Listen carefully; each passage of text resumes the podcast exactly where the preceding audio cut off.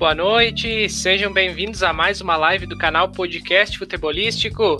Hoje é a nossa live de número 34 aqui do canal. Já saúdo o nosso amigo Hélio, que conosco está em mais uma live. Boa noite, Hélio, tudo certo? Boa noite, boa noite, rapaziada. Boa noite quem está na audiência aí. Boa noite, Regis. Vamos aí para mais um, mais um bate-papo aí, falar de futebol aí. É isso aí, a gente vai, vai ter, bater um papo a, a partir de agora com o Gerson Testoni, que é técnico do Brusque. Antes disso, convido a todos a, comentar, a comentarem aqui na página, deixarem suas perguntas, inscrevam-se no canal, deixem um like e compartilhem com os amigos, que é bem importante para a gente aqui chegar a mais pessoas. Então vamos adicionar ele, chegando conosco o Gerson Testoni, técnico do Brusque, vai bater um papo aqui de cerca de 30 minutos conosco. Boa noite, Gerson, tudo certo? Como é que tá? Boa noite, Regis. Boa noite, Hélio. Boa noite a todas as pessoas que estão nos assistindo também. Primeiramente, obrigado pela, pela, pelo convite, né? E vamos falar um pouquinho da nossa, da nossa trajetória, do, do Brusque Futebol Clube aí, que que é importante também apresentar o, no, o nosso trabalho que a gente vem, vem desenvolvendo aí a, ao longo né, desse um ano e nove meses de trabalho. Maravilha. Pode, pode começar aí, Hélio, conversando com o Gerson. Boa, é, boa noite, Gerson. Obrigado pela presença. É, a gente sabe que você é o técnico com mais, mais tempo no cargo aí no futebol brasileiro entre Série A e Série B, né? Então, a gente sabe que Brusque fica um pouquinho longe de Florianópolis. E a Série B é um, um campeonato muito, muito nivelado pelo, pelo mesmo nível, né? Bem, bem competitivo para você buscar as quatro vagas, né? Por falta de treinos e, e, e, viagens, viagens em excesso que os treinadores mais reclamam. Cara, qual que é a maior dificuldade aí? E, e o segredo aí de você se manter tão, tanto tempo no, no comando do Brusque aí, né? Mano? É, primeiramente até a, a, Série C também, né? A, B e C, hoje a gente, graças a Deus, é o mais longevo. Acho que até na D, não sei se tem algum nome, é, algum nome maior, há mais tempo. Porque o da C era o, era o Bergantin do Ituano, mas infelizmente foi, foi demitido, né? E aí a gente se tornou também. Ah, sobre a dificuldade da competição, da, da Série B, é uma competição muito competitiva. As equipes no nível muito alto. Ah, e tem vários componentes né, que, que, que, dificultam. A logística é uma, a, a competição é muito longa, né, com jogos muito em cima um do outro em alguns momentos, isso dificulta bastante. E a competição, quanto maior, mais longa, a equipe que tiver maior orçamento, com isso vai ter um material humano maior também, o um grupo maior, tem um pouco mais de vantagem, né? Ah, mas agora, nesse início, a gente está tentando superar todas essa, essas dificuldades. Eu acho que a gente iniciou bem a, a Série B. O nosso primeiro objetivo aí é a, é a manutenção da competição. Né? É os 45 pontos que a gente vai em busca. Hoje a gente já tem 13, né? Estamos na sétima colocação com um jogo a menos, com dois jogos a menos com algumas equipes ainda. Ah, mas eu acho que, que vai ser promissora essa competição. Eu acho que a gente iniciou bem e a gente tem tudo para fazer uma, uma, uma, competição aí bem competitiva e, e, e busca muito forte nosso objetivo. Ah, na questão da longevidade, cara, o a principal é o, é o resultado, né? A gente não pode fugir disso. Eu acho que o futebol brasileiro tem essa cultura. Não é a questão não é nem resultado, a, a, cultura do futebol brasileiro eu acho que também é devido a alguma, algumas situações, também alguns componentes. E, mas isso eu acho que deve ser falado mais na frente aí. Mas a longevidade se dá muito pela, pelo resultado, né? Claro que o trabalho também em si, a gente está sempre sendo muito testado, apesar de a gente ter sido uh, ter uma identificação com o clube, né? Por ter sido o primeiro atleta da, da história do clube a ser negociado. E agora a gente era auxiliar também, permanente do clube, aí a gente conseguiu ser efetivado e, e temos um, um, resultados muito bons, né? Muito positivo. E, cara, como eu falei, eu acho que é, é cada dia, cada jogo é, é, é, uma guerra, é uma batalha, é uma decisão. Essa é a vida do treinador, muita pressão, né? Independente da, da equipe ser grande ou pequena, orçamento, no orçamento. Ah, se perde o jogo, você é toda hora questionado. Se ganha o jogo, você é o melhor. A cobrança a sempre vai ter, né? É, mas a gente está adaptado, é a função, é o ofício da função, né? Então a gente está adaptado a isso também. Uh, apesar que aqui é, nesse meio termo aí a gente também ficou 10 jogos sem vencer ano passado, uh, em meio à série, à série C, né? E a diretoria deu um voto de confiança, acreditou na nossa permanência, até inclusive nesses 10 jogos teve um 8 a 1 em casa contra o Volta Redonda, que ficou para a história do clube como a pior derrota. E isso foi lá na sexta, sétima é. partida sem vencer. Até inclusive eu propriamente tinha o objetivo de pedir demissão, né? Mas a diretoria não deixou, o grupo de atletas, a minha comissão técnica. E eu acho que. Ainda, ainda bem que a, diretoria pensou assim, né? É, é mas eu, acho que acertaram porque a gente conseguiu acesso, né, cara? Então foi muito importante. Então. E o grupo estava na mão, vestiário muito fechado. Eu acho que aí entra aquela parte que eu falei, não adianta tu ter regra, lei, que ah, pode colocar dois, três, cara, só no, por temporada, mas a cultura do vestiário brasileiro é, é, muito difícil ainda. Então, se você não tiver o vestiário, se você perder o vestiário, cara, você pode pegar seu boné e ir embora, porque o resultado vai ser muito difícil. Então, às vezes, não tem, não tem regra, não tem lei que segura. Então, acho que o trabalho ainda na cultura do futebol brasileiro tem essa importância. E basicamente é isso, como eu falei, eu acho que o resultado é o, é o principal objetivo da gente ter alcançado essa, essa longevidade.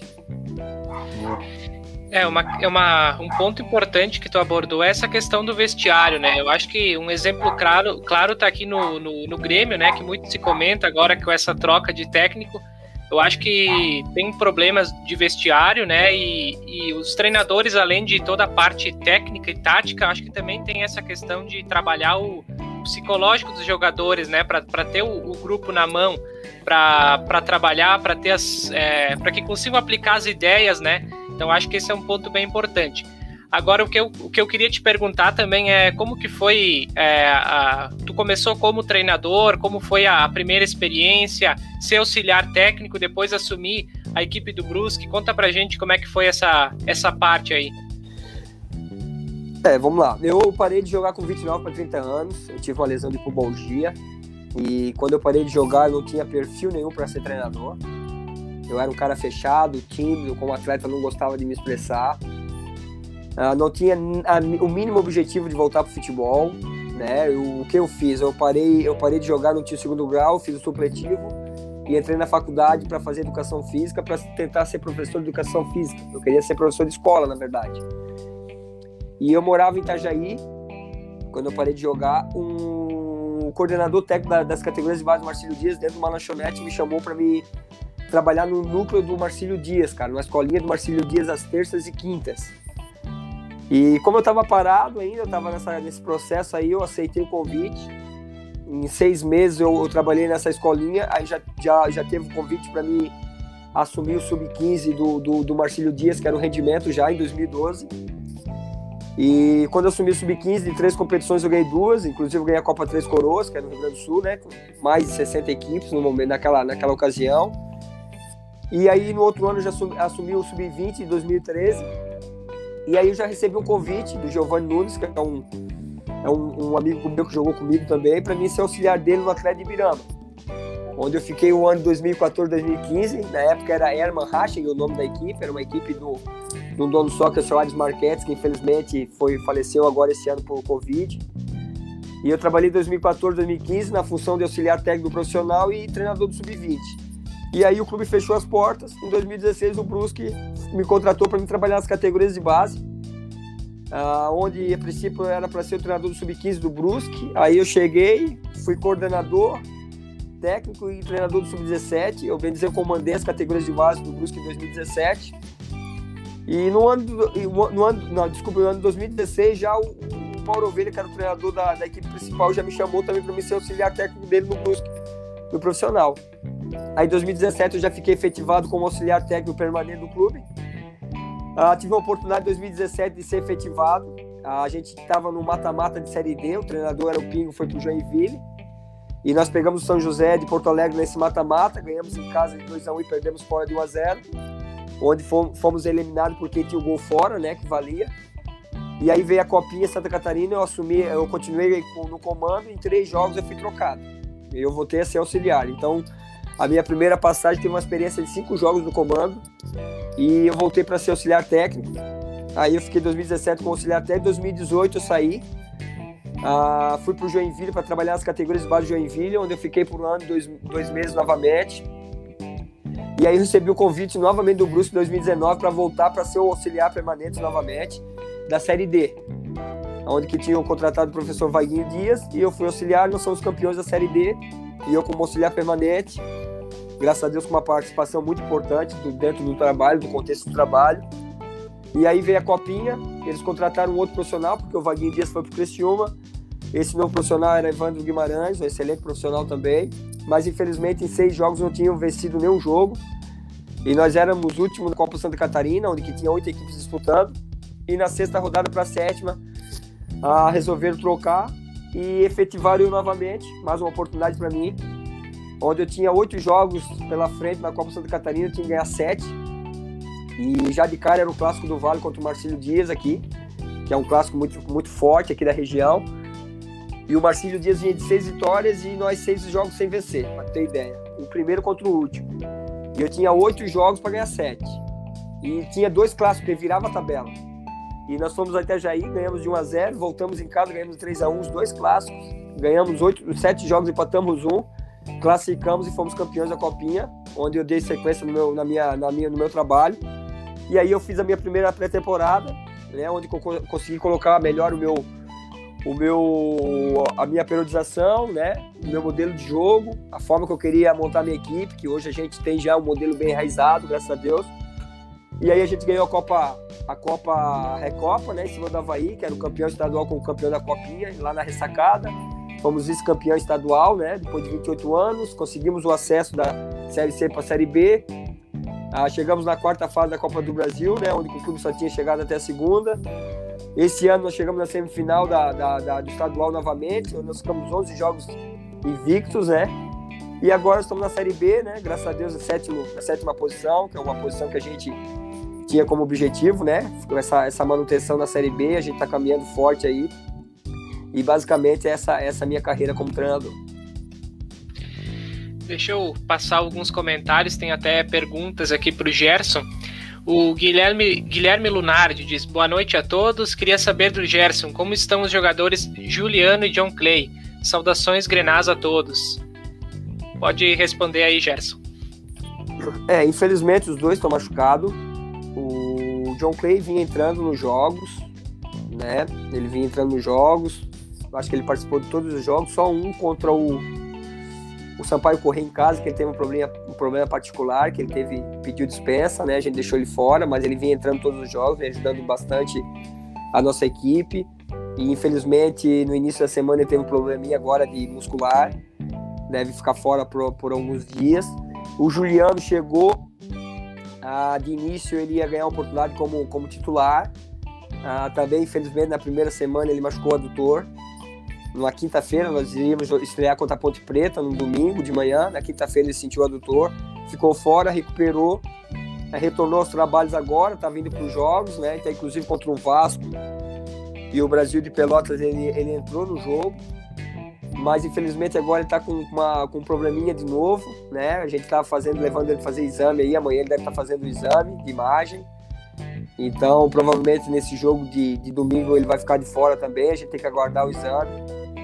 Mas são dois atletas interessantes, competitivos, né? Que a gente vai procurar explorar da melhor maneira possível também o potencial deles. E eu tenho certeza que eles vão nos ajudar muito na, no decorrer da temporada. Perfeito. É, família Mário Bel diz boa noite. Marcelo Oliveira Souza. Ele pede: Boa noite. Como fazer para manter o vestiário sempre bom e lidar com o ego de jogadores? Essa é a pergunta do Marcelo. Ah, é, é o futebol ele é muito complexo, é um contexto, né? Primeiramente tem que saber ter a leitura do seu grupo que você tem na mão. A questão da gestão, cara, é uma coisa muito importante no futebol e eu levo muito, muito, muito o que eu peguei e adquiri como experiência como atleta, né? Eu acho que isso me ajuda muito, cara. O momento que, que você tem para cobrar, o momento que você tem para dar moral ao atleta, ah, o que o atleta gosta de ouvir. Eu acho, que, eu acho que o atleta não gosta de muito muita conversa, o atleta, na minha visão, né, cara? E assim, ó, tudo que a gente, já aproveitando, tudo que a gente vai conversar aqui, expor, né, cara? Eu não sou dono da verdade, muito pelo contrário, agora eu tenho minha opinião, né? Agora tem vários treinadores, várias pessoas têm opiniões diferentes e eu acho que todos todos têm que ter a sua opinião e a gente tem que respeitar. Então eu levo muito muito que eu, que eu, que eu adquiri como prática, eu, eu vejo o atleta, o atleta ele gosta de executar as ideias, ele não gosta de muita conversa, de, de muita, muita frescura. Então a minha forma de trabalhar é muito transparente, é olhando no olho do atleta, é, cobrando na hora que tiver que cobrar, moral na hora que deve dar moral. Eu não, eu não costumo cobrar muito individualmente o atleta. Primeiro porque eu acho que o atleta é ser humano, não é máquina. Como o atleta erra, eu erro, vocês erram, todo mundo erra. Então, o importante é o atleta, no momento que ele errar, ele ter, ele ter esse reconhecimento que ele errou e, e se preparar para não errar mais. Ele não pode transferir. É o que eu sempre falo para o meu grupo de atletas, cara. Eu não costumo pontuar o erro individual. Agora, a partir do momento que esse atleta errou individual e ele quiser transferir para um companheiro, aí eu vou intervir, intervir forte, né? De uma forma diferente, não. Acho que a gente trabalha sempre no coletivo. Então, essa, essa é a forma. Quando eu tomo as decisões, eu to, já tomei decisões fortes dentro do meu grupo. E vindo como auxiliar é uma coisa difícil, né? Auxiliar essa transição como treinador. Apesar que eu era um auxiliar muito participativo, então eu tinha o, o respeito do grupo já.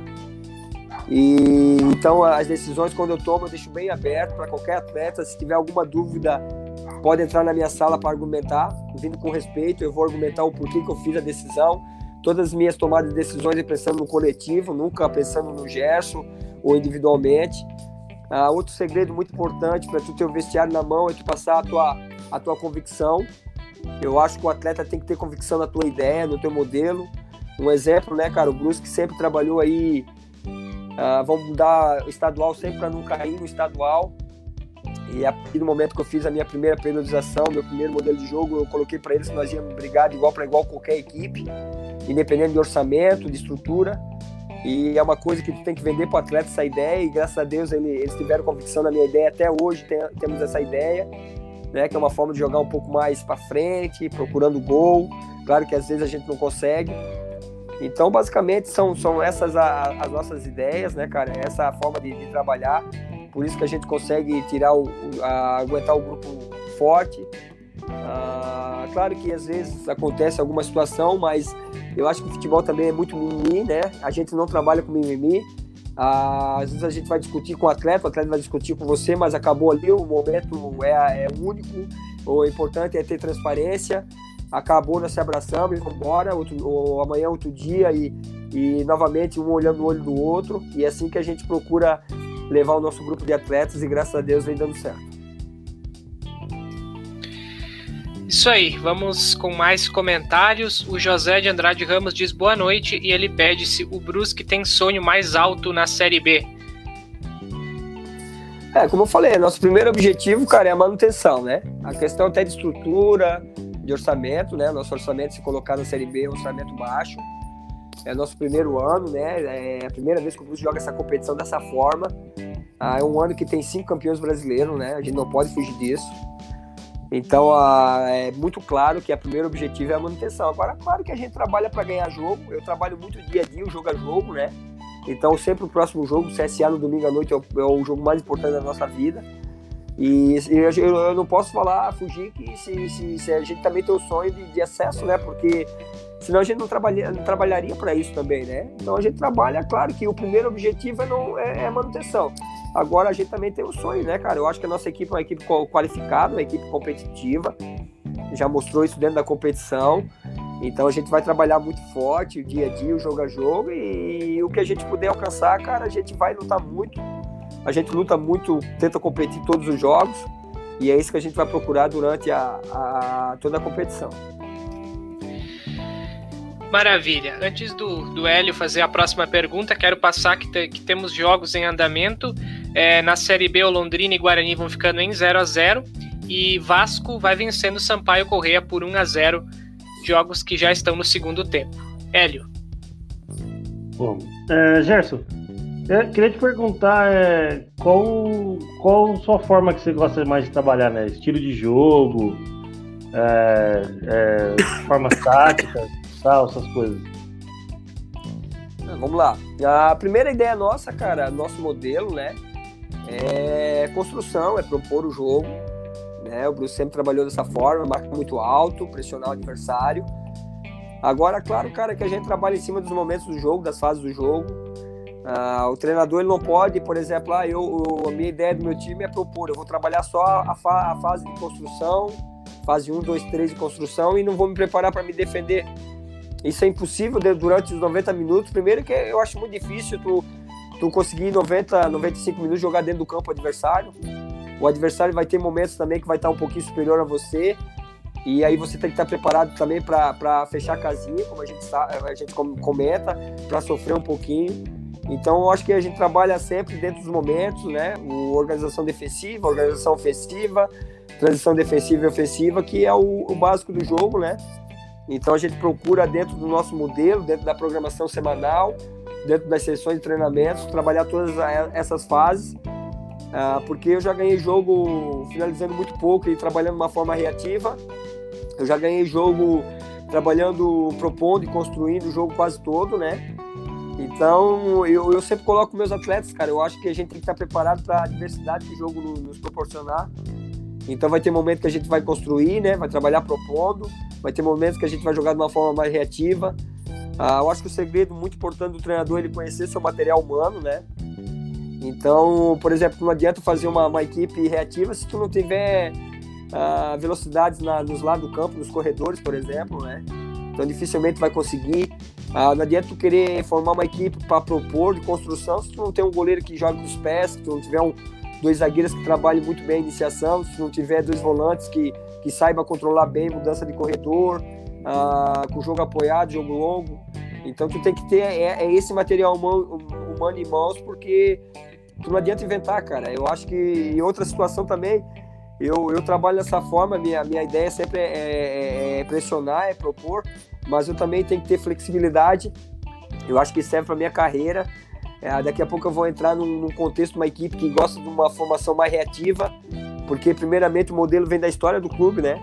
O Brusque sempre uhum. trabalhou aqui com uma forma mais, mais, mais de propor, de jogar pressionando, marcando alto. O treinador que trabalhar no Brusque hoje, trabalhar de uma forma reativa, vai sofrer, vai ter dificuldades, é, porque é o histórico do, do clube, né? Agora, daqui a pouco, pode trabalhar numa equipe também que gosta da forma reativa e tu tem que estar adaptado a isso, tem que estar preparado a isso. Então, eu procuro ter flexibilidade. Eu já mudei bastante a minha equipe também, com variações, né? Eu acho que tem que ter variações. Já joguei já o acesso, por exemplo, da Série C para a Série B, eu tive que chegar no quadrangular final sem atacante de referência. Então, eu fiz uma equipe de mobilidade, né? Joguei com dois falso nove, graças a Deus a gente conseguiu o objetivo. Ah, já joguei com, com, com lateral na beirada, hoje jogo ainda. Então tu tem que ter o material humano na mão, tu tem que conhecer muito bem o seu grupo. Aqui a gente sempre trabalhou com um grupo hum, pequeno, né? Não com um grupo grande. Uhum. Então tu tem que explorar muito bem o seu, o seu material humano que tu tem em mãos. E graças a Deus vem dando certo. E basicamente eu acho que o, o treinador tem que estar preparado, e a minha equipe é assim, cara. Eu acho que a gente tem que estar preparado para a diversidade que o jogo no, no, nos apresentar. É, no, no, Brasil, você tem que. O técnico tem que ser muito mais criativo do que efetivo, né? Porque dependendo da, das situações, você tem que improvisar, igual você falou, estava sem atacante de referência. Hoje em dia, técnico no Brasil tem que ser basicamente mágico. É porque também eu, eu, vejo, eu vejo muito assim, ó. Hoje, hoje, não sei se é porque eu tô no Brusque, a gente vai ver ao longo da carreira, mas é uma coisa que eu levo pra minha vida, né, cara? Eu acho que a gente tem que ter coragem, cara. Tem que montar a equipe Exatamente. corajosa, não pode ter medo. Eu acho que eu sempre falo para meus atletas, cara, a bola não pode queimar o nosso pé, a confiança, o atleta vive de confiança. E às vezes, às vezes os, os treinadores não têm essa segurança pelos clubes que passam, né? Então eu tô, eu tô num, num, trabalho efetivo como profissional no Brusque, primeiro trabalho, né? Já tô um ano e nove meses. E claro que eu também tenho pressão por resultado. Eu também sei que se eu tiver uma sequência ruim, negativa, daqui a pouco eu posso ser trocado também. Então, e, eu acho que às vezes é, os treinadores em alguns clubes, o que a gente observa, às vezes joga por uma bola por, por essa questão, né? De, de, de, de, ah, perder dois, três jogos vai ser demitido, não tem segurança no emprego. Isso atrapalha muito, né, cara? E eu, eu pretendo não levar isso para minha vida, cara. Eu, graças a Deus, eu não tenho medo de, de perder emprego. Eu sempre falo também para todos os meus atletas no nosso dia a dia. Se eu tiver que voltar lá para treinar a base, um sub-15, cara, ah, basicamente eu trabalho por amor ao que eu faço. Claro que o dinheiro financeiro é muito importante, mas a felicidade que eu tenho hoje para trabalhar profissional eu tinha também para trabalhar na base. Então isso eu acho que me dá uma confiança maior, uma convicção maior, uma coragem. E é isso que eu procuro botar no meu grupo, no meu modelo, cara. Coragem, ter coragem para jogar, ter coragem para verticalizar o jogo, ter coragem para controlar, para arriscar. E é assim que eu acho que tem que viver o atleta, cara, primeiramente com muita confiança, com convicção, que aí a tendência é as coisas dar certo. É, agora eu, eu queria te perguntar, né? É, tanto se comenta no Brasil sobre essas trocas constantes de treinadores, até né, nessa temporada tem essa nova regra, né? Que os clubes têm um certo limite de, de demissões. É, eu queria saber qual que é a tua opinião sobre isso, como que tu observa esse, essas trocas constantes de treinadores, é, de que forma isso talvez possa mudar no Brasil ou vai ser algo que vai acontecer para sempre? Cara, é, como eu falei, é, é vários componentes, né? É, eu costumo assim, cara, é, é, falar o dia a dia, né? A gente não tá o dia a dia é muito complicado. Ah, vamos citar aí o exemplo que você falou, né? De repente o Thiago Nunes ter perdido o vestiário. Cara, a, às vezes eu, eu, trabalho no Brusque, é uma cidade pequena. Ah, quando eu fiquei os 10 jogos sem perder, ah, todo mundo falava na imprensa que eu tinha perdido o vestiário, cara. E era muito pelo contrário. O grupo estava na mão, o vestiário estava muito fechado, muito focado. E tu vê, é Brusque, uma cidade pequena, e isso já falava. Imagina o Grêmio com um Porto Alegre, né, imprensa muito forte. Então, cara, eu às vezes duvido muito dessa, dessas informações, cara, eu sou bem sincero. Então, muitas pessoas falam, ah, o vestiário tá, tá quebrado, e às vezes, cara, não tem nada a ver isso aí, é o resultado mesmo que não vem aparecendo, os jogadores vêm tentando. Eu, eu lembro, vou dar um exemplo para vocês: saiu o Vaguinho Dias, chegou o Evandro Guimarães, nós éramos campeões da Série D. E nós ficamos seis jogos sem ganhar na Copinha, cara, que jogava Figueirense com o Sub-23, o Havaí com o Sub-23, algumas equipes da segunda divisão do estadual, e nós vinha de um acesso do título brasileiro e nós ficamos seis jogos sem ganhar, cara. E o grupo, o grupo não tinha problema nenhum com o treinador. O treinador, muito gente boa, todo mundo adorava ele. O trabalho dele era bom. Só que não, não conseguia os resultados, cara. Não, é uma coisa assim inexplicável. Então eu passei por isso e eu visualizei. E eu acho que acontece muito isso no futebol. Entendeu? Às vezes não tem problema nenhum. E é só que o resultado não aparece. É, o futebol é complexo, cara, porque ninguém joga para perder. Então tem, tem muitos componentes, né? Então a gente não vive o dia a dia, não vive o vestiário dentro, não vive como é que é o ambiente. É muito fácil falar. Então o que eu, o que eu vejo assim, ó, da questão de demissão que pode ser melhorada. Um exemplo. Eu acho que já mudou um pouquinho. O, a, a parte da diretoria, do clube também, do presidente, do executivo. Eu acho que antes de contratar, por exemplo, aqui no Brusque, para a gente contratar um, um jogador, a gente trabalha com três, três situações. Carlos Belting, André Resini e Gerson Testoni, que é o treinador. Então, nós três avaliamos o atleta. Por exemplo, a primeira, primeira coisa básica aqui no Brusque. Como é que é a forma que o Gerson gosta de jogar com o Brusque? Qual característica é a característica da nossa equipe? Ah, então nós vamos contratar o... Vamos dar um exemplo, o Cano do Vasco. O Cano pressiona. O Cano tem mobilidade. O Cano tem presença diária ah, tem. Ele encaixa na característica do nosso time, encaixa na característica do Gerson. Vamos trazer. Ah, vamos, vamos outro centroavante que é só referência. Ele só joga de área a área. Ele não consegue pressionar, ele tem dificuldade para pressionar, ele tem dificuldade de mobilidade. Ele entra no perfil do Gerson, da equipe do Gerson, da característica do Brusque que joga hoje, do modelo? Não entra? Então vamos descartar. É a mesma coisa do treinador, cara. Eu acho que muitos treinadores se contratam por resultado e não se vê o trabalho do dia a dia. Então, o que, que o executivo, vamos botar aí o do Rio Grande do Sul, do Juventude, do Caxias, o executivo hoje, eu vou contratar o Gerson Testoni. Tá, e primeiramente o clube tem uma forma de trabalho, um contexto, né? O dia a dia, o ambiente. Então nós temos um treinador que a gente visualiza como o correto, como para ser o, o, encaixe nosso. Então vamos trazer o Gerson e vamos fazer uma entrevista. Vamos perguntar para o Gerson como é que é o dia a dia dele, que ele gosta de trabalhar, qual a plataforma que ele utiliza, qual a periodização que ele utiliza, qual o modelo que ele utiliza, como é que é a forma de gestão dele.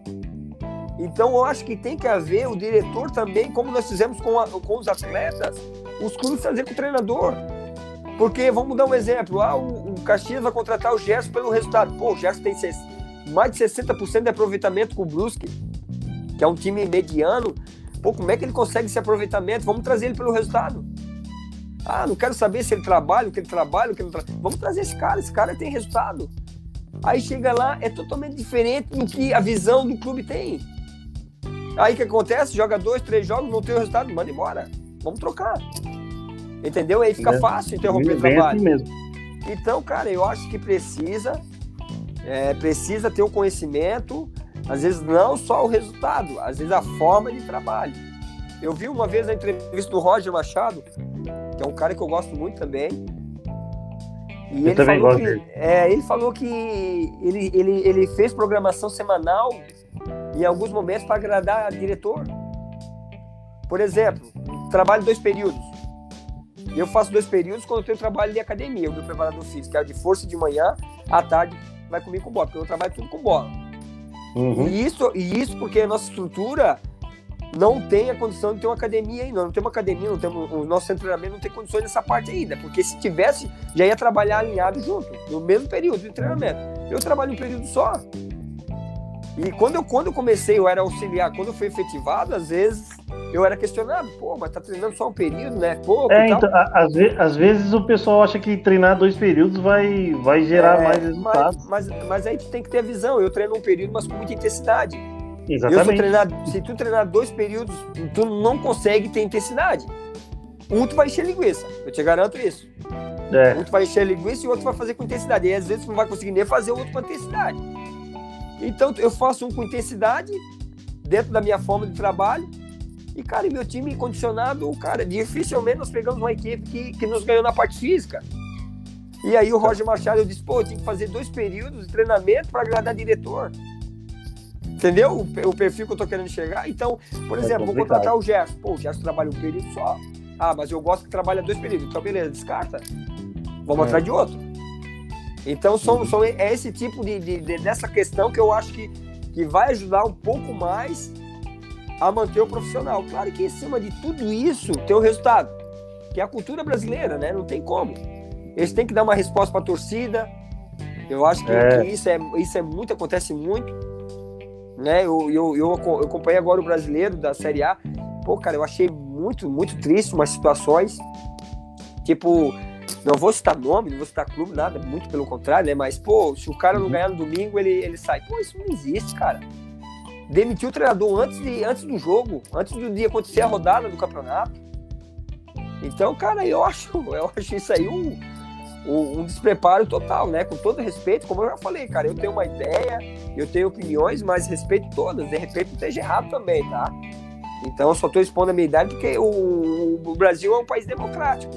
E eu não quero ser e nunca vou ser o dono da verdade. Mas eu vi brasileiro aí, cara, ah, se não ganhar domingo, a gente vai pro. Então, antes do jogo já tava pressionando o, o treinador, cara. Isso não, é, não eu, tem cabimento, fico, né? Eu fico pensando como os jogadores também observam isso, né? É, sem confiança, né? Sem confiança no trabalho, não sabem o que, que vai acontecer. Situação bem difícil mesmo. E, e no Brasil, infelizmente, a gente tem esse problema, né? É da cultura brasileira e como, como eu te questionei, eu, eu não sei se também isso vai mudar algum dia, mas a gente nota alguns, algumas tendências de, de melhora, né? Tem algumas, algumas perguntas ainda aqui. É, o, a família Mario Bel diz: o seu relato de vida e carreira profissional é importante para novos jogadores. Você não acha que os clubes dev, deviam ter esse cuidado com os atletas e influenciar essa formação, pensar a longo prazo? É, eu acho que aí ela tá falando a questão dos estudos, né? Basicamente, eu acho. É, eu acho é, que sim. É, quando eu trabalhava na base, cara, eu era coordenador, eu cobrava muito como, como treinador, né? Eu trabalhei em todas as categorias de base e como coordenador também, cara. Eu recolhia boletim. Eu, a questão assim não é que eu queria ser o comandante, autoritário, mas eu queria, eu queria, não queria que acontecesse com esses atletas o que aconteceu comigo, né? Eu levava, eu citava para eles o meu exemplo de vida. Porque quando eu parei com 29 para 30 anos, cara, eu fiquei desesperado, porque eu não sabia fazer nada, só joguei futebol na minha vida. E eu não tinha nem o segundo grau completo. E, cara, eu, assim, eu foi uma coisa muito de Deus, assim. Eu acho que Deus me fez parar cedo para me abrir essa porta aí, né, cara? Então, eu não tinha perfil nenhum para treinador, só que e, só que eu fui eu fui trabalhando isso, né? E aí aí vem a questão assim, cara. eu acho que vem muito da cultura do, do, do Brasil. Isso vem a cultura do futebol, está melhorando também. Isso está melhorando também. Os clubes já estão cobrando mais essa situação. E, e, às vezes, assim, ó, eu tenho uma opinião muito, muito forte sobre essa questão até de, de do futebol brasileiro, tá? Por que, que o europeu está predominando aí a maioria da, das copas, dos mundiais, das situações de clubes? Porque a, o futebol hoje, o futebol hoje se joga em, em espaço muito reduzido. Então, o cognitivo, a tomar decisão, ela é muito importante. Aí muitos falam assim, ó, o futebol brasileiro perdeu a sua essência, a sua identidade. Pô, o atleta uh, brasileiro driblava dois, três, era habilidoso e, e, e, arrastava. E hoje tu não vê mais o futebol brasileiro, nenhum atleta fazer isso. Cara, porque o futebol mudou. Me diz o jogador que, cara, o, o Neymar é um, o, o Neymar é um caso à parte, tá, cara? Para mim, na minha opinião, o Neymar é um fenômeno. Que ele consegue fazer hoje ainda. Mas hoje em dia tu não tem mais espaço para driblar dois, três jogadores, cara. O espaço está muito reduzido, o futebol está muito intenso. E o que está prevalecendo, cara, é o, é o, trabalho dois, três toques, tomar decisão, é a forma que tu já vai dominar para fazer o segundo passe.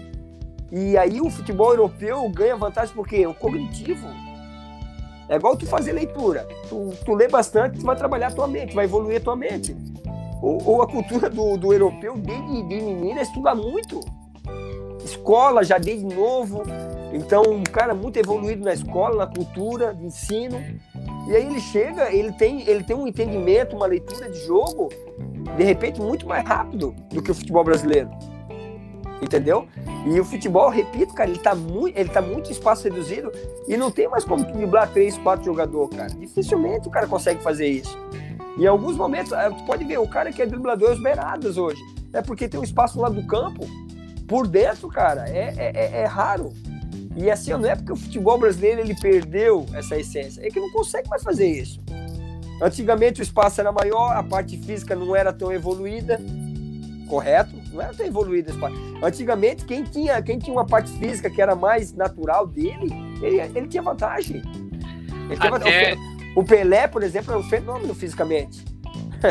o Pelé era um fenômeno fisicamente. Olha, olha a estrutura dele, cara. Ele botava na frente, ninguém marcava ele. Então, hoje em dia é muito igual essa parte. Essa parte física, essa parte de força, de potência. Então, assim, cara, eu acho que, que, que aí entra até a parte da escola, da cultura, do, do tomar decisão. Entendeu? Se o, se o atleta brasileiro começar a, a parte de ensino, de escola, de leitura, dificilmente. Hoje, cara, assim, ó, hoje mudou muito, tá? Eu acompanho da minha época como atleta e acompanho hoje meu grupo, por exemplo. Hoje o meu grupo, tu observa, tem, tem quatro, cinco lendo livro já. E são atletas ainda. Antigamente, cara, antigamente, eu vou falar por mim, sabe o que eu queria fazer na concentração? Jogar videogame. Cara, ótimo jogar videogame, legal, mas tu não leva nada pra tua vida. É uma diversão, certo? Mas eu digo. É um passatempo, né? De conhecimento, de aprendizado, Quantos livros eu poderia ter lido em vez de ficar jogando videogame? Uhum. Entendeu? São exemplos assim, ó, e volta a falar, pelo amor de Deus, eu sou o dono da verdade. Mas são, são ideias que a gente tem, e, é, e essa é a cultura. E tá melhorando um pouquinho, mas tá melhorando. Porque o futebol brasileiro, ah, o atleta ele é pobre e aposta tudo a vida dele no, no futebol. E, e, e, esse time, cara, esse time assim, ó, eu falo porque eu sirvo eu como exemplo, tô dando eu como exemplo. Eu não estudava, eu queria jogar videogame eu achava que a minha carreira nunca ia acabar. Tu entendeu? Então, cara, eu acabei de, acabou de repente a minha carreira, 29 para 30 anos, não tinha estudo e o videogame ficou para trás. E é isso que o brasileiro, às vezes o cara, o jogador ele é pobre, não tem estrutura e vai, joga, joga, tenta ser jogador, chega com 22, 23 não vai, porque o futebol, cara, ele é muito difícil. Eu falava na base, um grupo sub-15. Vamos pegar o grupo sub-15 do, do, do Caxias. É isso aí, pessoal, do Caxias, sub-15 do Caxias.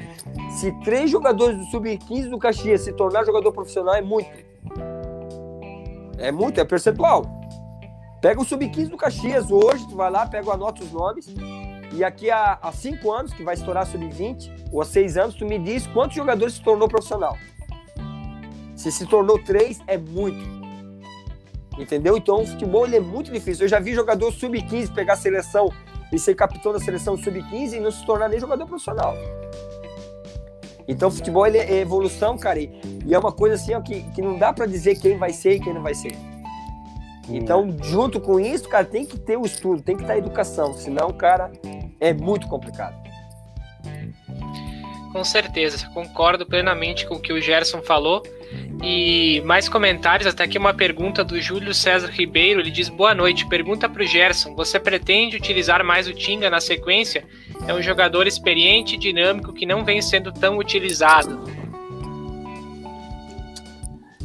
Ah, vamos lá. Uh, o Tinga não está sendo aproveitado. A gente tem uma forma de jogar, o modelo. Um atleta que eu respeito muito.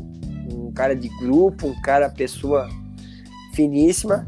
Só que, como eu falei, eu acho que a gente tem que ter decisões. Uh, hoje eu tenho uma forma de jogar, uma forma muito intensa. E de repente ele precisa melhorar um pouquinho nessa parte. Eu chamei o atleta também individualmente, já conversei muito aberto com ele, como eu faço com todos os atletas.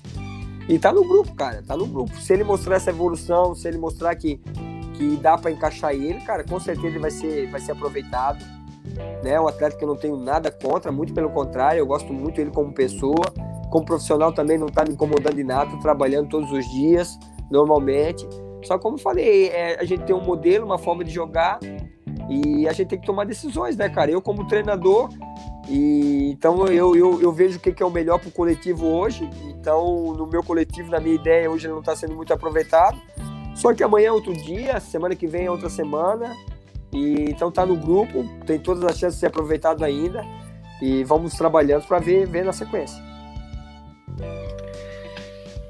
Maravilha. Mais comentários aqui. O Júlio diz: é, vazou um áudio do, do cara do, do scout do Flamengo sobre o Rogério Ceni. Não temos noção de quanto um treinador trabalha além do treino diário. Como funciona essa parte de staff no Brusque? Cara, a gente tem um staff assim, não tão grande, né? Eu tenho, tenho um, um analista de desempenho que era o meu auxiliar, né? Fazia a função de auxiliar e analista. Agora ele ficou só como analista. Nós trouxemos um auxiliar, o clube trouxe um auxiliar permanente para o clube. Uh, nós temos dois preparadores físicos, né? Um, um principal e auxiliar. Uh, e um fisiologista agora chegou, que é o George, também que era um preparador físico. Então a gente trabalha com, com, com número reduzido, né? Mas graças a Deus todos que, que compõem o nosso, nosso staff, a nossa comissão técnica são muito muito bem preparados, muito bem atualizados e vem nos ajudando muito a dar esse suporte. Eu acho que a gente necessita de todos, cara. Eu acho que é um trabalho formiguinha, sempre comento com eles, desde o roupeiro lá até, até o treinador. Claro que todas as decisões passam pelo comandante, que sou eu, que é o treinador, né? Mas a ajuda deles, a contribuição é muito importante para o desenvolvimento do trabalho e graças a Deus isso vem acontecendo no Brusque. Isso aí, mais um comentário aqui do José. Ele diz: na Europa os times treinam um só período e o índice de aproveitamento é muito grande. É o que diz o José. Bom, Gerson, para a gente fechar agora uh, nessa, nessa nossa entrevista, eu queria saber agora do jogo do domingo contra o CSA. Qual que é a expectativa? Como é que vai, como é que vai o Brusque para essa rodada aí da Série B? Cara, a gente trabalhou semana toda, né? Nos ajudou muito a recuperar alguns atletas, alguns atletas voltaram do departamento médico também. Ah, nós tivemos o atleta o Garcês, que tinha saído do clube, voltou, retornou para o clube agora, também já está em processo de, de trabalho. Deu para dar uma fortalecida, a gente estava sofrendo um pouquinho sem as beiradas, né? O, nós tínhamos o Bruno Alves machucado, nós temos o Alex Juan também, que é o lateral esquerdo que a gente utiliza na beirada, que está machucado. O Garcês está retornando agora, acho que deu uma fortalecida maior. E a gente fez uma semana muito produtiva. Amanhã de manhã nós temos mais uma sessão de treinamento ainda, né? O nosso jogo é no domingo à noite. O que, o que a gente espera jogando dentro da nossa casa é impor o nosso ritmo forte. Uh, eu acredito que seja um jogo de muita construção, que o, eu acredito que o adversário vai, vai nos esperar um pouquinho, vai jogar de uma forma mais reativa também. E a gente está se preparando para todas as situações. Eu acho que a gente tem tudo para fazer um grande jogo. A confiança do grupo é muito grande e uma vitória nos coloca numa situação muito boa, né? De parte de cima da tabela e abrindo uma vantagem muito grande também da parte de baixo. Eu acredito que um resultado positivo abre oito pontos da zona do rebaixamento. Isso é um número muito importante, muito bom também, positivo. e também nos coloca na parte de cima, que aí fica mais fácil para trabalhar e trabalhar com vitória é sempre melhor. E é isso que a gente vai procurar para o domingo dentro da nossa casa, fazer um grande jogo e, e muito forte em cima desse, desse nosso objetivo. Maravilha. Hélio, quer, quer fechar aí com o Gerson? Cara, quero só agradecer o Gerson aí, mano, esse, esse papo aí, um cara que, que, conhece bem o futebol, fala bem e tem muito, conheci, tem muito conhecimento e, e só vai agregar o futebol brasileiro, né? Então a gente precisa de, de treinadores assim, mais é, como, são, como é o Gerson. Então agradecer ele aí pela, pela participação na live da gente de hoje e sucesso aí contra o, é, contra o CSA aí, domingo, 8 e meia da noite, né, Gerson? Isso, isso, isso. Domingo, 8 e meia da noite em casa. E sucesso na caminhada aí, que, o, que os objetivos do Brusque sejam alcançados esse ano. E quem sabe aí não, não pinta uma Série A aí, pra, pra se Deus quiser, ano que vem aí, quando tiver público, a gente visitar Santa Catarina aí num jogo fora. Beleza, valeu, obrigado. Obrigado, Regis, obrigado, Hélio, pela oportunidade. Ah, precisando, a gente sempre está à disposição de vocês aí também, Tá bom? Sucesso tá para vocês muito também. Obrigado. Obrigado. Valeu. Valeu, muito obrigado, Gerson. Com certeza nos, nos agregou muito conhecimento nessa noite, nessa live. E sucesso ao Brusque aí na Série B. Também estou na torcida para que o Brusque consiga o acesso para a Série A. Valeu, um abraço e tudo, tudo de bom aí, Gerson. Valeu, valeu. Obrigado. Um abraço. Valeu. É isso aí, vamos, vamos seguir a nossa, a nossa live, né, né? Até passamos o tempo do. do o te, na verdade, passamos cerca de quase 20 minutos, né? Do, do prazo que a gente tinha combinado Quando com ele. O papo é bom. O, o papo, papo, rola, vai, mano. O papo rola e é um cara com muito conhecimento. Gostei muito dessa entrevista Nossa, com ele, né? E eu acho que, além de todo o conhecimento tático e, e técnico, acho que ele também tem uma, um bom relacionamento com os jogadores, né? Que que isso é algo que é, é de, se, de se elogiar né, no futebol brasileiro, que é algo bem complicado. É, deixa eu só passar antes da gente começar a entrar nos assuntos aqui pertinentes ao, aos, ao final de semana. Temos em tá andamento. Pois é, que final de semana, hein? É, pela Série B, tá, o Guarani abriu o placar diante do Londrina agora no final do jogo, então o Guarani tá vencendo por 1 a 0 e tá ultrapassando então o Brusque está indo para a sétima posição o Guarani. E o Vasco segue vencendo o Sampaio Correa, jogo já nos acréscimos também do segundo tempo. Pela Série C, o Ipiranga de Erechim vai vencendo o Novo Horizontino por 1 a 0. Que campanha do Ipiranga na Série C. É, vamos, vamos começar pelo quê? Vamos começar. Ah, agora também às 9 horas vai começar o terceiro lugar da Copa América Colômbia e Peru. Vamos começar por esse, Hélio. O que, que tu acha que Pode vai ser. rolar nessa partida? Ah, eu. Eu, falar a verdade, não. Eu até vou acompanhar o jogo daqui a pouquinho e tal. Vou até colocar aqui na TVzinha do lado aqui para acompanhar enquanto faz a live. Mas, cara, eu gostei muito do jogo da Colômbia contra a Argentina. Até achei que eles iam passar.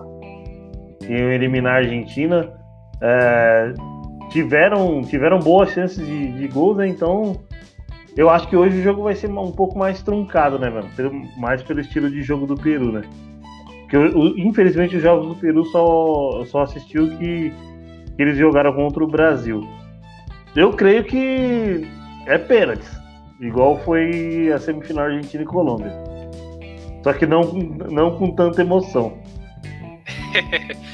É, é, eu acho que vai ser um jogo bem truncado de poucos gols, mas eu acho que a Colômbia leva no tempo, no tempo normal. A Colômbia é melhor que a seleção do Peru, é, então eu acho que a, a, Colômbia deve vencer no tempo normal e, consequentemente, ficará com o terceiro lugar da Copa América. Falando em Copa América, vamos para ela, né? Amanhã, Brasil e Argentina, 9 horas da noite, Maracanã pelo que fiquei sabendo, vamos ter alguns torcedores que vão ter a oportunidade de acompanhar no Maracanã, né? Decisão que foi, voltou, agora parece que vai ficar essa, essa questão do público. O que esperar de Brasil e Argentina amanhã às nove da noite, Hélio? Ah, que o Brasil seja campeão, né? Ou que o Brasil seja, o Brasil seja campeão. Campeão já quase falei meio que no, no falando da Argentina, mas não. O Brasil tem que ser campeão. É É, eu acho o Messi um grande jogador, mas é a oportunidade da gente fazer o Messi zerar sem ganhar nenhum título pela Argentina é amanhã. Então que, que, que dê Brasil amanhã. Então, é, o Brasil é. é, um time que não, não toma gols, né? É, praticamente tomou um gol só na Copa América, né? Então. É, eu levo em consideração que é, os adversários que o Brasil enfrentou não são tão fortes assim, né? Então acho que não uhum. causaram uhum. tanto, tanto perigo. Agora contra a Argentina, é uma seleção que está vindo muito motivada, que está precisando desse título aí. O próprio Messi, né? Tá precisando e eu acho que vai ser um bom jogo. Só que o Brasil não pode entrar com aquela com aquela coisa que entrou em alguns jogos ali. Claro que eram seleções mais fracas, mas ah, amanhã o bicho pega. É, eu acho que sim, amanhã, clássico, né? E o que, que tu acha dos torcedores que vão torcer contra o Brasil, Hélio? Ah, cara, eu já falei em outras lives aí, a gente tem que ser um pouco mais patriota, porque se você for lá na Argentina, lá, não sei se você vai encontrar algum argentino torcendo pro Brasil. Então, ainda tá tempo de você mudar, o jogo é amanhã. Tem aí, ó, 24 horas pro jogo para você mudar de ideia. Então torça pro Brasil, levante sua camiseta amarela, porque ó, é a chance de, de fazer o Messi não ganhar nenhum título pela Argentina. O Messi com 34 anos pode ser a última chance que ele tenha de disputar uma final com a camisa da Argentina. E a gente pode decretar isso. Então, vamos pensar nisso aí, rapaziada. Até o Neymar soltou uma, uma essa semana uhum. nas redes sociais, né? No, no Instagram, eu vi. Tá certo que ele tava criticando, né, quem torce contra. Eu também, eu já falei que eu não tenho nada contra quem não quer assistir o Brasil jogar, mas agora que não torça para a Argentina, né? Porque isso aí é. eu já acho que é, é uma, você uma não falta respeito, a seleção. Né? Você não acompanhar a seleção é uma coisa, agora você torcer pro seu, seu maior rival, aí não tem como, aí é é, não tem como mesmo. Foi o que eu, o que eu comentei outro dia, né? Eu acho que tudo bem não, não simpatizar com a, com a seleção, tem muita gente que já vem de tempo que não, não simpatiza, né? Tudo bem. Agora não, não ficar, ficar torcendo para Argentina, estendendo bandeira, claro, cada um é livre com, com que faz o que, o que quer, né? Porém, eu acho que é, não, não fica legal também para a imagem brasileira a gente tá torcendo para a Argentina. O Júlio diz o seguinte, ó, se você é argentino, aí ele coloca um, umas palavras aí que eu não vou falar, né? Você só tem, você só tem duas copas igualzinho o Cafu. É, é uma, uma rivalidade. Eu digo que aqui aqui no, no Rio Grande do Sul ela é mais ainda, aqui na, na região sul, né? Aqui na região sul o pessoal é muito contra a Argentina quando tem jogo. Ah, eu falo até aqui na própria cidade também é assim, então é, torcida toda para o Brasil amanhã. Vamos, eu, uhum. eu acho que o Brasil vai levar essa. Não sei qual que é teu palpite de placar, é, Hélio. Ah, eu acho que vai ser um jogo difícil, complicado. A Argentina é uma é uma seleção de, de camisa com grandes jogadores. É, 5 a 0 Brasil. Tá louco, Hélio? Daí, daí é, é demais, né? Pra encerrar o sábado. Ah, é... ó, se a gente for ver pelos históricos das últimas finais de Brasil e Argentina, Copa América, Copa das Confederações, só teve uma que eles não tomaram baile. Mas foram fazer gracinha e o Adriano empatou no último minuto. Pois é, eu quero ver se tem a escala, a provável escalação aqui do Brasil. Eu não tô encontrando que se tu tiver aí, Hélio, também pode passar pra gente depois. Mas não, eu acho que vai ser, um, vai ser um jogo complicado, não vai ser fácil para a seleção brasileira. Tomara que a gente não tenha pênaltis, porque aquele goleiro da Argentina, ele é danado em pênaltis, né? Ele, ele, ele... ele brincou muito com o psicológico dos jogadores da Colômbia, né, mano? Pois é, e por isso que eu acho que o Brasil tem que tentar levar no tempo normal, porque nos pênaltis não, não sei se vai estar bem. Tem prorrogação também, né? Se eu não estou enganado. Eu acho eu que não... tem. É. Então, o físico também vai contar muito amanhã, né? É, uhum. Deixa eu ver mais comentários aqui. O Júlio diz: Eita, eita, eita, o Messi não tem Copa. Quem tem Copa é o Vampeta. uh, família Mariobel. Torcerei para a Argentina, não É o Mário, é um camarada, é o Mário, é o, é o Mário do, do Cartola. Torcerei para a Argentina não por ser contra a seleção brasileira, mas por querer melhorias no futebol brasileiro. Tá aí a opinião, é, pois essa Copa América só esconde o péssimo futebol que estamos apresentando. Bom, é. Ó, tem, eu acho que com, com, a provável escalação aqui. Tá, vai lá com a provável escalação, depois eu, eu falo o que, que eu acho aí do que o Mário falou. Tá, beleza. Ó, a provável escalação do Brasil é Ederson, Danilo, Thiago Silva, Marquinhos e Renan Lodge. Casimiro, Fred, Lucas Paquetá, que por sinal deu, deu uma evoluída aí nos últimos jogos da seleção brasileira. Neymar, Everton e Richardson. O Everton tá na escalação porque o Gabriel Jesus pegou dois jogos de suspensão por aquela expulsão lá contra o Chile, então o Gabriel Jesus suspenso tá fora do tá fora do, do, do da final. E a Argentina vem com Martínez, Molina, Pezela, Otamendi, Tagliafico, Rodrigues e Depou.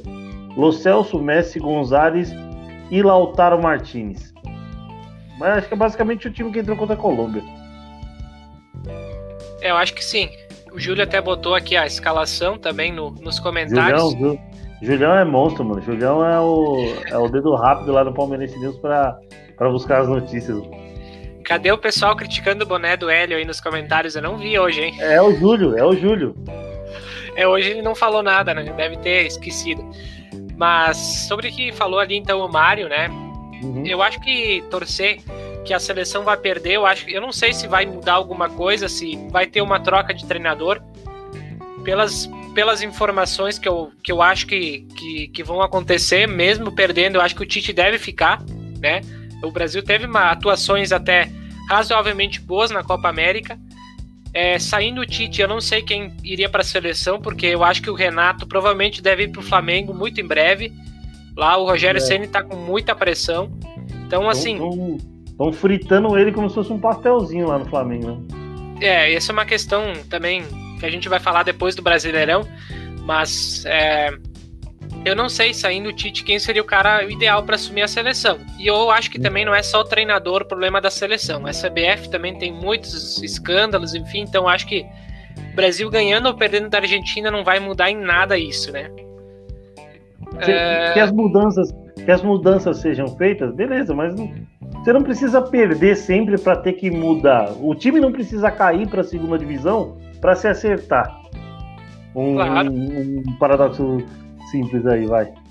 O José disse: concordo com o Mário, mas não vou torcer para a Argentina. É, é eu... é meu pai, meu pai.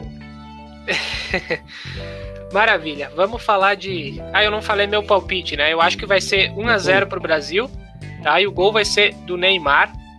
Tá para muitos ficar, para muitos ficarem chateados, né? Ah, dos cinco, dos cinco, três vai ser do Neymar. Vai, vai fazer só um hat-trick. E quem vai fazer os outros dois? É, os vai, outros vai dois. De, vai me dizer que o Messi vai fazer contra. Não, o Messi não vai, mano, o Messi não vai pegar na bola, velho. O Messi não vai pegar na bola. É, os outros dois podem ser. Como o Júlio fala que eu falo que eu, eu sempre dou os palpites lá, que sempre ou o Renan ou o Gustavo Gomes vai fazer gol do Palmeiras. Quem vai fazer gol vai ser o Thiago Silva. E para finalizar, Uh, pode ser o Renan Lodge. Moleque é bom, lateral Muito... esquerdo bom. Muito bem. É, Hélio, essa seleção aí não tem, o que diz o Mário. Bom, vamos, vamos adiante. Não, não sei o que, que ela quis dizer, não tem ali, deve estar tá complementando ele, no caso o Mário, né? É que eu falo é. ela porque tem a foto ali que parece. É, é, eu acho que é a esposa dele. É a esposa dele essa seleção aí não tem Romário, Ronaldo, etc. Não, esquenta não.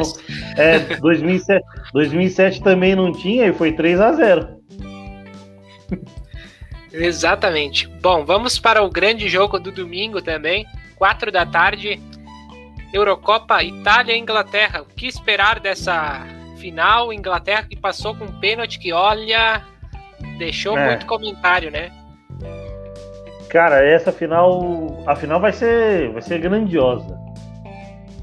É, só que o jeito que a Inglaterra passou é, é meio, meio tendencioso, né, mano? A gente, eu, eu não sei como que o VAR não, não, chama. A gente reclama muito do VAR aqui no Brasil. E ó, aí, ó, Eurocopa nível europeu aí da, da competição e não e não foi chamado. O, o, eu não, é que eu não lembro o nome do zagueiro, mas o cara. O, o zagueiro nem encosta no Sterling. Então. E ainda, para completar o azar total da, da Dinamarca, o Schmeichel faz a defesa e, rebote, e o rebote vai no pé do Harry Kane. Pois é, mas ninguém foi também. Quase ninguém foi na bola também, né? Ficou bem estranho aquele lance aí. Ah, porque acho que o pessoal já foi comemorar, né? Vindo olhar para onde a bola foi. é, eu acho que para mim a Itália, eu vou torcer pelo, pelo que a Itália seja campeã da Eurocopa, mas eu acho que vai ser um jogo bem disputado. Não sei se não sei se a Itália vai ganhar no tempo normal, ou se talvez vai ser nos pênaltis mas eu acho que a Itália leva essa, essa Eurocopa, hein, Hélio? Eu também, apesar de eu estar de, de West Ham, time inglês, mas pela, pela raiz palestrina aí de Palmeiras aí é Itália na cabeça. Apesar de, de gostar muito da, da seleção da Inglaterra. Acho que dá pra, dá pra fazer um 2x1 um pra. É, olha, falando besteira. Um 2x1 um pra Itália aí. É, eu acho que vai. Eu também acho que a Itália ganha. E como eu disse, eu, não, eu acho que vai ser um jogo duro. Não sei se ganha no tempo normal, mas meu palpite fica 1 a 0 aí, se não for no tempo normal, vai ser na prorrogação.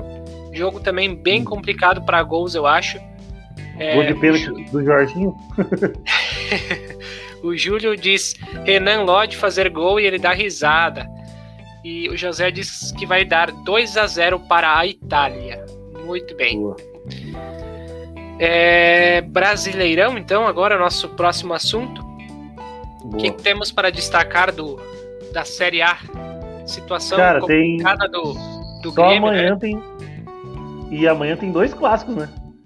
Amanhã tem Palmeiras Isso. e Santos e Grêmio e Inter. É, eu, eu ia te questionar primeiro sobre os, os jogos que nós tivemos no meio da semana.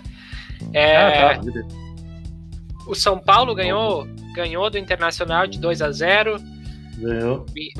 O Inter e o, e o Grêmio, na verdade, não estão com nada, né, na Série A, ele. Cara, o Grêmio tá, tá complicado. O Grêmio se salvou aí de um. de uma sonora goleada aí no Allianz Parque lá. Eu cobri o jogo inteiro. Foi o jogo. Eu acho que o único jogo que eu consegui assistir 100%. Os outros apenas uns pedaços, mas, mas conseguiu pinar um pouco, mas o Grêmio escapou de uma goleada. É, o primeiro tempo já era para ter sido uns 3 a 0 pro uns 3 a 0 pro Palmeiras. Cara, para não falar que o Grêmio jogou os 90 minutos mal, maus ou mal, é, os 15 minutos ali do segundo tempo ali, o Douglas Costa é, apareceu um pouco mais pro jogo, teve mais é, mais posse de bola, alguma, algumas chances. O Jailson fez uma grande defesa, né? e alguns escanteios ali em jogadas de linha de fundo, mas apenas. Com, com o restante do segundo tempo, o Palmeiras, o, o Breno, goleiro do Grêmio, fez defesas. É, bola na trave do Veiga, bola na trave do Luan de cabeça. É, se não fosse um, um 6-7 aí, esse, esse resultado foi. O 2 a 0 foi enganoso, vamos dizer assim. Pois é, um resultado que até achei que ficou de bom tamanho para o Grêmio, né? Tomou apenas dois, eu achei que ia levar mais. E já o Inter também não jogou bem, tá com uma zaga que não tá legal, né? E também perdeu para o São Paulo. São Paulo é, se reencontrando na competição, vamos ver se agora vai, vai entrar numa crescente. É, mas quanto, quanto ao Grêmio, né? Chegando o Felipão, o que, que pode se esperar do Grêmio, Hélio? Cara, é, é, o pessoal palmeirense aí sabe o quanto eu gosto do Felipão. É... Ele, para mim, ele é o maior técnico que passou pelo Palmeiras, então eu desejo toda a sorte pro, pro Felipão, mas não contra o Palmeiras. É, eu acho que ele pode resolver sim a situação, porque no Palmeiras, quando ele entrou em 2018, ele veio meio apagando o incêndio, apesar do Palmeiras não estar na situação que o Grêmio está hoje. Só que eu acho nesse jeito mais, mais paterno, mais, mais paisão dele, eu acho que ele consegue. Ele consegue dar, dar, dar um jeito em alguns jogadores ali, abraçar alguns jogadores que são muito bons e estão em baixa, como é o Jean-Pierre, é, como é o Mateuzinho, o Matheus Henrique. Eu acho que ele consegue extrair mais desse, desse, desses jogadores. Ele conseguiu extrair muito, é, muitos bons jogos do Davidson aí, o que, que não é tirar um, alguns bons jogos aí de Matheus Henrique e de Jean-Pierre, assim, é, o, é, os primeiros, é os primeiros jogadores do Grêmio aí que eu vejo que eu vejo, que eu lembro assim que dá para ele resgatar. É, o único que eu acho que não dá para resgatar um bom futebol é o Diogo Barbosa. Abraço, Vini. Vini o Vini é, deve estar tá bravo, hein, mano? pois é. Bom, o Diogo Barbosa, é, tanto o Cortez também, né? Tão, são laterais uhum. que não estão bem no Grêmio. É, vai, o Felipão vai ter que buscar reforços também, eu acho, né? A gente vai ter um. Antecipando já o assunto, e a gente pode falar já do Grenal, que vamos ter amanhã, clássico uhum. Grenal, na Arena do Grêmio. É, deixa eu confirmar o horário, acho que é 4 e meia da tarde. 4 e meia, 4 e meia. Isso, mesmo horário de Palmeiras e Santos, outro clássico. É, eu não sei é, o real motivo de, dessa confusão que tem dentro do Grêmio, mas eu acho que muito passa na questão do vestiário mesmo, né? Então eu acho que o Felipão primeiro ele tem que conseguir juntar o grupo, se é que tá rachado, eu não sei. Mas eu acho que o primeiro passo é esse, antes de qualquer questão tática, né, de, de, de futebol, né? É, o fator dele ter chegado talvez pode ser um fator de motivação, né, para os jogadores. E eu acho que vai ser um Grenal dos mais horríveis que eu, que eu que já teve nos últimos tempos, né? Porque são duas equipes que estão muito mal, né? O Inter também não conseguiu se encontrar com a Guia ainda. Então vai ser um Grenal, acho para chorar um 0 a 0 E normalmente uhum. quem, quem ganha clássico, né, é, arruma a casa. Daí depois a cresce, né? e quem perde uhum. se afunda, né? O Inter tá descendo, né? O, o Grêmio tá no fundo do posto. Não tem, eu acho que não tem como ser pior, a não ser que não ganhe mais nada, mas nenhum jogo. Mas o Inter, que começou até ali mais ou menos no, no, no começo do campeonato, agora vem descendo. A última vitória do Inter no Beira Rio foi contra o Juventude em maio no Campeonato Gaúcho, cara. Isso não é bom na Série A você ficar muito tempo sem, sem, sem ganhar em casa ainda, que é onde você tem que fazer a maioria dos seus pontos, né? Pois é, qual que é o teu palpite pro, pro Grenal, Hélio? Ah, pelo Felipão 1x0 Grêmio.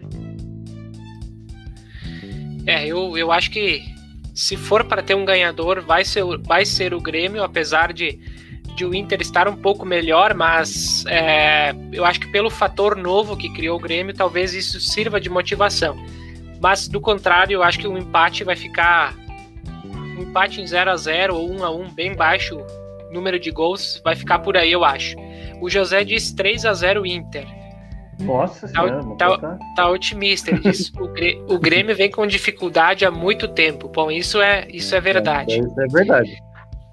Bom, meio da semana também tivemos a derrota, mais uma derrota do Flamengo, dessa vez para o Atlético Mineiro. O que tens a dizer sobre isso, Hélio? Então, como esse jogo foi simultâneo ao Palmeiras, eu tinha que fazer o meu pré e pós, eu vi apenas o, o, os melhores momentos. Mas, cara, eu não, eu não achei que o Flamengo jogou tão mal. O, mas, infelizmente, veio a derrota com, com que o, o Atlético conseguiu fazer no jogo, que foi, foram as duas jogadas e os dois gols. Savarino, se não me engano, marcou os gols, foi? É, eu acho que foi. Sim, o Savarino marcou gol. Eu não lembro se foi os dois, mas ele marcou gol. É, uhum. Mas ah, o uh, que, que tu acha? Será que os jogadores do Flamengo estão fazendo corpo mole para cair o Ceni? Cara, o, o Gerson, o Gerson falou aí, às vezes, às vezes o clima no, no clube é bom, é ótimo, apenas os resultados que não vêm. Só que, cara, clube grande. Não, não que eu tô desmerecendo o que o Gerson falou, mas clube grande. É, se, se, é, é, se é uma coisa que acontece num clube menor, de menor expressão, num, o, cara, o cara pode até conseguir contornar. Só que com a imprensa cobrindo e olhando o clube grande, é uma coisa 10, tipo, se torna 10 vezes maior do que é, entendeu? Aí é complicado, aí eu não sei o que, o que se passa por dentro do, do clube. O Júlio tinha colocado aí que, que vazou um áudio do, do cara do scout do, do, do Flamengo e o, e o, cara, e o cara falou que ele é até mau caráter. Chamou o cara de mau caráter e tudo. É, são, são questões de bastidores que às, às vezes a gente não nem fica sabendo, né? E, e influenciam muito dentro do, do vestiário, né? Então eu também não sei o real motivo do Flamengo não tá vindo bem, mas é, eu não sei se talvez os jogadores não estão tirando o pé, talvez pelo desejo de, de terem o Renato, né? Que a gente sabe que é o sonho dele treinar o Flamengo e muitos jogadores também querem ter ele no grupo, mas é, o fato é que o Flamengo também não vem muito bem nos, nos últimos jogos, né? O José diz uhum. o Flamengo perdeu o jogo em quatro minutos, deu um, deu um branco, tomou dois gols em quatro minutos. É, esses, esses brancos, esses, essas quedas de rendimento, né, às vezes me assustam. Muitos times que têm isso, né? Agora, uhum. o Fortaleza que não tirou pé em cima do América, né? Ganhou de 4 a 0 Esse Fortaleza tá jogando muito, hein? Tá demais, mano. É, cara, eu nunca sei a pronúncia do, do técnico deles, mano. Mas eles fizeram 4x0 praticamente eu, no. Eu também, eu também não me arrisco a pronunciar o nome dele. É, então. É um argentino. Mas ele, ele o David, a atuação boa do David, né? Uh, fez dois gols, né? Começou. Ele, ele o, Fortaleza faz 1x0 no finalzinho do, do primeiro tempo.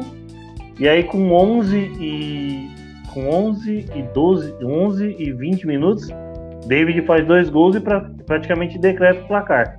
O América não tem forças e faltando 5 minutos para acabar o jogo, o Igor faz 4 a 0 ali e decreta de vez o, o resultado positivo pro Fortaleza. Mas, cara, hum, com, se o Fortaleza manter esse desempenho, dá para brigar ali numa vaguinha na Libertadores ali fácil tá mostrando futebol país por enquanto. É, com 10 rodadas, indo para a 11.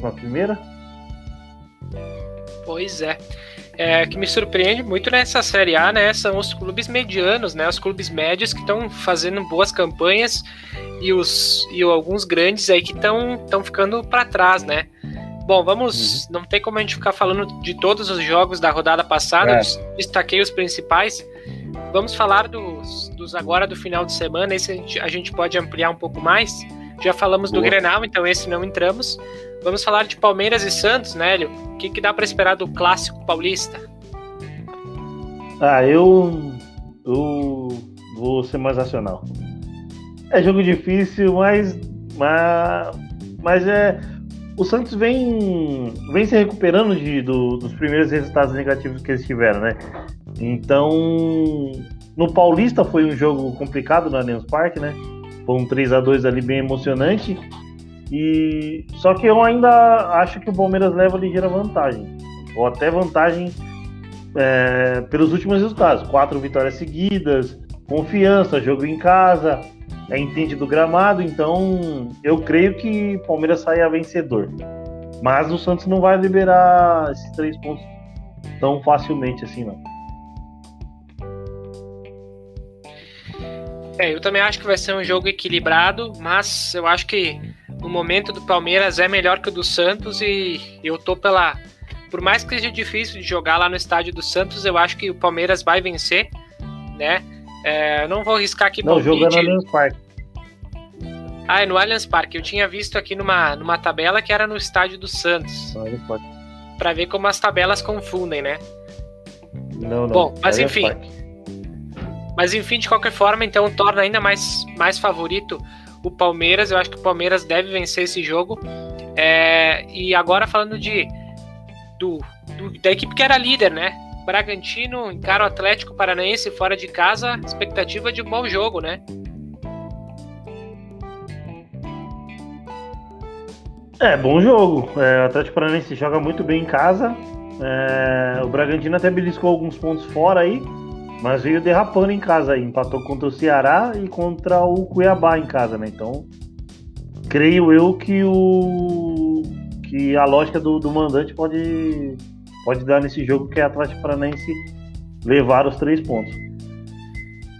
É, jogo complicado de duas boas equipes, né? Mas eu acho que vai, vai ficar no empate aí. O Atlético tem uma boa equipe. O Bragantino também é, vem fazendo uma campanha muito boa, mas eu não sei se vai conseguir segurar o campeonato toda essa campanha. É uma, uma equipe que, por mais que tenha questão, questão financeira boa, tem investimento, não sei se tem toda essa qualidade para segurar o Rojão até, as, até o final das 38 rodadas. Então é um jogo difícil para o Bragantino. Esporte e Fluminense. É, falamos, eu estou esquecendo de falar os horários, né? Palmeiras e Santos amanhã, é, 4 e meia, assim como o Grenal. 5 e meia, então Atlético e Bragantino. Atlético Paranaense e Bragantino. E amanhã, 7 da noite, Esporte e Fluminense. O que esperar desse jogo, Hélio? Acho que o Hélio travou, né? Caiu o sinal do Hélio. Voltou, Hélio? Travou, voltei, voltei. Travou. É, Esporte Fluminense, o que, que dá para esperar desse jogo? Ah, é... o esporte não vem bem, né? O Fluminense aí com alguns tropeços em casa. Tomou uma goleada aí do Atlético Paranaense. Eu creio que aquele jogo para empate. Jogo, por mais que seja na Ilha do Retiro, jogo para empate. Amanhã também, 7 da noite, São Paulo e Bahia e América Mineiro e Atlético Mineiro, também clássico lá de Minas Gerais. Sobre esses dois jogos, quer destacar alguma coisa deles ou podemos seguir adiante? Ah, eu tô vendo, vi pouco do poucos jogos do Atlético, não tenho muito o que falar não. Só o Atlético é, é favorito, né? Pelo que vem apresentando e o que vem sendo investido no, no elenco, é, é jogo o Atlético ganhar. Concordo. É, domingo, 11 da manhã, Juventude e Atlético Goianiense no Alfredo Jaconi, aqui em Caxias do Sul. Desta vez a previsão é de sol e, por mais que pareça calor, né, vai estar uns 23, 24 graus, então o Atlético não vai passar frio, não vai ver neblina, não vai ver chuva. Então, jogo interessante também, eu acho de. Não vai, o Atlético não vai reclamar do gramado, né? não, não tem do que reclamar, né? O gramado tá, tá um tapete. É, Cuiabá e Ceará no domingo às 6h15. Flamengo e Chapecoense também às 6h15 do domingo. E Fortaleza e Corinthians, 8h30 do domingo. Esses jogos da Série A. Flamengo contra a Chape, muito favoritismo, né, do, do lado do Flamengo. Sim, favoritismo e também muita pressão pro lado do Rogério Senna, né? Do que as pois notícias é. foram vinculadas aí, o bicho tá pegando pro lado dele. Se ele não tomar prumo nesse jogo aí, é. Fazer as malas pra Fortaleza, acho que ele não consegue mais. Pois é, acabam de sair dois gols lá no jogo do Ipiranga. O Novo Horizontino recém empatou e o Ipiranga já passa à frente novamente. Então, em menos de cinco minutos, dois gols. Então, Ipiranga 2, Novo Horizontino 1. Um. Daqui a pouquinho, 9 e meia também, Goiás e Náutico pela Série B. E na Copa América segue Colômbia 0, Peru 0 de Série A, acredito que seja isso. Vamos falar de Série B bem rapidamente, para a gente não Boa. se estender muito mais, né? A gente se alongou na entrevista com o Gerson, então, é, pela Série B nós tivemos hoje é, rodada que começou na terça-feira com 0 a 0 entre Cruzeiro e Coritiba. Ponte Preta e Havaí também ficaram no 0 a 0 na terça e CRB venceu o Botafogo pelo placar de 2 a 1 complicada situação do Botafogo, né, Hélio? É, então. Eles estão em nono na tabela? Nono, acho que é meio de tabela, né? O Botafogo está em décimo, hoje caiu para décimo. É. É complicado. Se o Fogão não acordar aí, não é arriscado subir, mano. Porque o, os três times vêm com dificuldades é, financeiras muito grandes: Flamengo, Vasco e Cruzeiro. O Cruzeiro já o, o Vasco já tem de, de, vai. Vamos colocar uma década aí do Vasco bem, bem, bem amarga pro, pro Vascaíno. É, se eles não abrirem o olho, eles não vão, eles não vão subir, vão ficar mais um ano na Série B. Três campeões brasileiros mais um ano na Série B é complicado. É para é para ver aí é, um alerta aí às diretorias que estão contratando aí e sem, sem, sem um respaldo financeiro, sem saber se a conta não fechar, vai cair lá embaixo e a, e a, e a renda de televisão e etc. caem, caem por mais da metade. É, pois é. Na, ontem também tivemos Remo 0, Vila Nova 1. Vila Nova venceu o Remo fora de casa. situação do Remo também não, não tá fácil, né? Remo que contratou o técnico Felipe Conceição é, na semana passada, eu acho ainda, mas até agora não se viu reação do Remo. O Vasco então venceu agora há pouco o Sampaio Correia por 1 a 0 e o Guarani fora de casa venceu Londrina por 1 a 0. Daqui a pouquinho 9h30 então Goiás e Náutico e amanhã 11 da manhã Operário e Brasil de Pelotas e amanhã 7 da noite Confiança e Vitória fecha essa rodada da Série B. Tem o Brusque também, o Brusque CSA, domingo 8 e meia. É, mas aqui não tá aparecendo, deixa eu ver só um... Não, ah, é pode confirmar aí, Brusque CSA. Isso, tinha esquecido do Brusque, né, falamos antes, é que tem uma, uma outra partida aqui que vai acontecer amanhã, Botafogo e Cruzeiro, quatro e meia da tarde, uhum. que é jogo válido antecipado da rodada 11, por isso que eu achei que já tinha, que eram esses os jogos da rodada 10. Mas aí muito bem. É, rapidamente, Série C. O que, que vamos ter no final de semana. É, deixa eu ver se eu consigo abrir aqui, porque às vezes. Rodada começando então com o Ipiranga, que está jogando uh, no momento, né? 2 a 1 em cima do Novo Horizontino. Amanhã, 11 da manhã, Volta Redonda e Jacuipense. 3 da tarde, Mirassol e Paraná. 5 da tarde, Altos e Santa Cruz e Oeste e Ituano. Depois, às 7 da noite, Botafogo da Paraíba e Manaus. E no domingo, então, mais quatro jogos. Aliás, três jogos. É, às 11 horas, Figueirense e São José. Às 13h30, Floresta e Tombense. E às 6 da tarde, Paysandu e Ferroviário. Na segunda-feira, 8 da noite, Botafogo e Criciúma. Botafogo de São Paulo, né? O José diz: uhum. Botafogo tomou a virada do CRB. Assim, no jogo do, do meio da semana, né? Complicada a situação do Botafogo. É. Algo mais que queira destacar, Hélio? Ou por hoje era isso? Ah, acho que por hoje. Por hoje. Por hoje só. Muito bem. Estamos chegando ao final de mais uma live, live de número 34.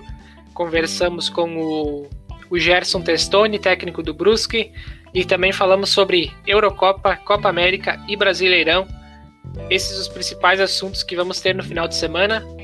Lembrando a todos, Brasil e Argentina amanhã, 9 da noite, e a final da Eurocopa no domingo, 4 da tarde. Convido a todos a seguirem o nosso Instagram, Fute Underline Podcast. Sigam o nosso Instagram e acompanhem sempre as informações sobre as lives. Hélio, mais uma vez, muito obrigado pela, pela participação aí e bons jogos no final de semana que com certeza teremos pela frente. Boa. Tamo junto, obrigado e até sexta-feira que vem, rapaziada. Agradeço também a todos que comentaram, que participaram e interagiram conosco. Aguardamos a todos na próxima live, próxima sexta-feira, 8 horas da noite, aqui no podcast Futebolístico bom final de semana, curtam bastante os jogos aí, né? Que vamos ter bastante jogos interessantes e a gente retorna na próxima sexta. Continue se cuidando. Abraço, tchau.